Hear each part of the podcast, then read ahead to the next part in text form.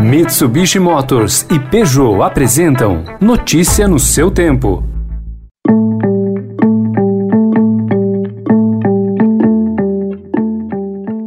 Oi, bem-vinda, bem-vindo. Começa agora mais uma edição do Notícia no seu tempo, podcast produzido pela equipe de jornalismo do Estadão para você ouvir em poucos minutos as principais informações do jornal. Entre os destaques de hoje, vacinação de prioritários deve ser concluída só em setembro, governadores mantêm planos próprios contra a Covid e igrejas devem 1 bilhão e 900 milhões de reais em tributos. Esses são alguns dos assuntos desta segunda-feira, 5 de abril de 2021.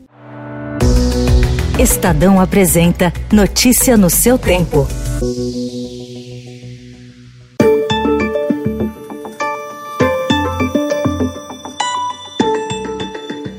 Com a lenta vacinação no Brasil em meio à pandemia de Covid-19, os grupos prioritários, que correspondem a mais de 77 milhões de pessoas, não estarão imunizados antes de setembro, segundo projeções de especialistas ouvidos pelo Estadão. Qualquer previsão mais otimista, explicam os cientistas, depende que sejam vacinados pelo menos um milhão de indivíduos por dia continuamente. Na última quinta-feira, pela primeira vez desde o início da campanha, o país conseguiu imunizar pouco mais de um milhão de pessoas. No feriado de Sexta-feira Santa, no entanto, o número voltou ao patamar de 300 mil.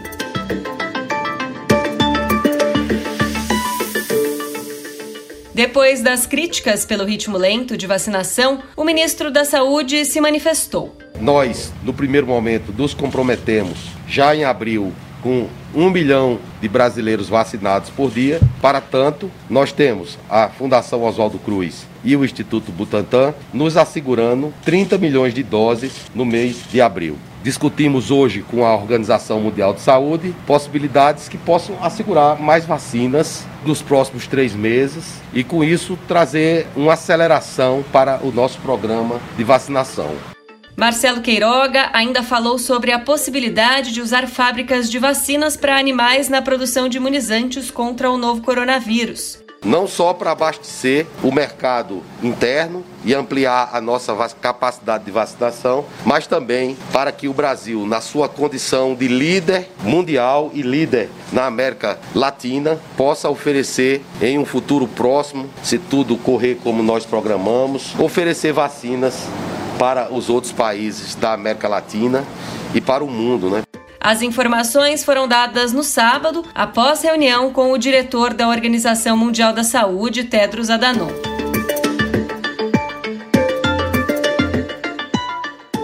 Ao diretor da OMS, Tedros Adhanom, também foram destinadas cartas escritas pelos consórcios de governadores do Norte e Nordeste, enviadas também à diretora da Organização Pan-Americana de Saúde, Clarissa Etienne. Elas pedem a revisão dos critérios usados para a distribuição de vacinas do COVAX Facility. A justificativa é de que ainda não foi aberto um canal de diálogo com o governo federal, mesmo com a criação de um Comitê Nacional de Combate à Pandemia de Covid-19.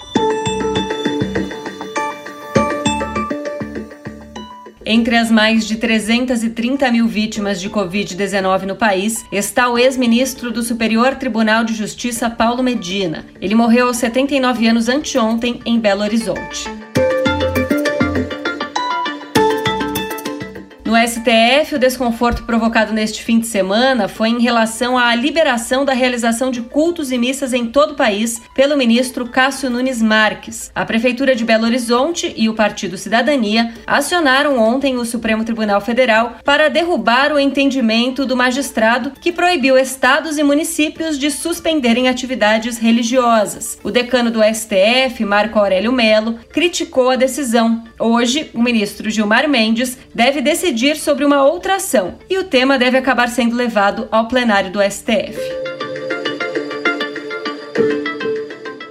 As igrejas também são pauta fora da mais alta corte do país. Beneficiadas com um perdão de dívidas concedido sob a bênção do presidente Jair Bolsonaro, elas acumulam 1 bilhão e 900 milhões de reais em débitos inscritos na dívida ativa da União. O Estadão Broadcast teve acesso a uma planilha que detalha os tributos devidos pelas instituições religiosas. Algumas delas deixaram de pagar à União até mesmo a contribuição previdenciária e o imposto de renda já descontados do do salário dos empregados.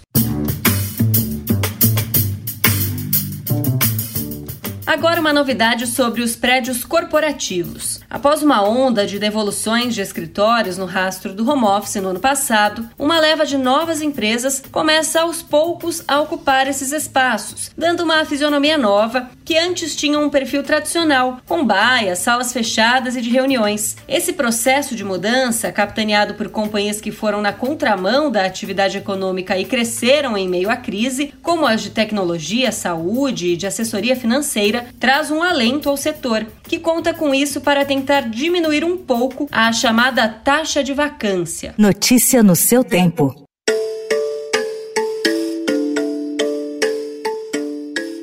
A Venezuela está empreendendo sua maior campanha militar em décadas, tendo como alvo o que diz ser um grupo criminoso que opera dentro de sua fronteira perto da Colômbia. A operação forçou a fuga de 5 mil venezuelanos para o país vizinho, e alguns dos que se refugiaram na cidade colombiana de Arauquita denunciam que o exército matou civis e os fez passar por guerrilheiros.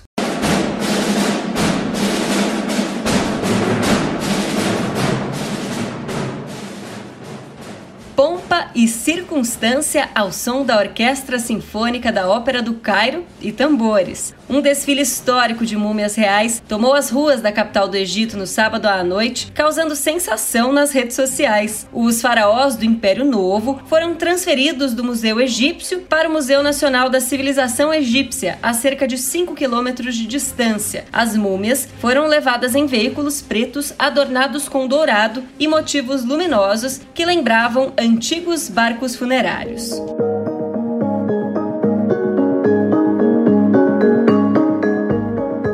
Médico, preparador físico, podólogo, nutricionista Além desses, outro especialista que as comissões técnicas dos times profissionais de futebol passaram a ter nos últimos anos é o neurocientista. A adoção de técnicas para estimulação cerebral tem como objetivo melhorar o nível de concentração, a rapidez na tomada de decisão e ajudar os atletas a se recuperarem do estresse provocado pelos jogos e pelas cobranças. A aproximação da neurociência com o futebol teve início há cerca de 10 anos. Na Europa, vários times já contam com os serviços de profissionais da área. No Brasil, a função ainda está nos passos iniciais.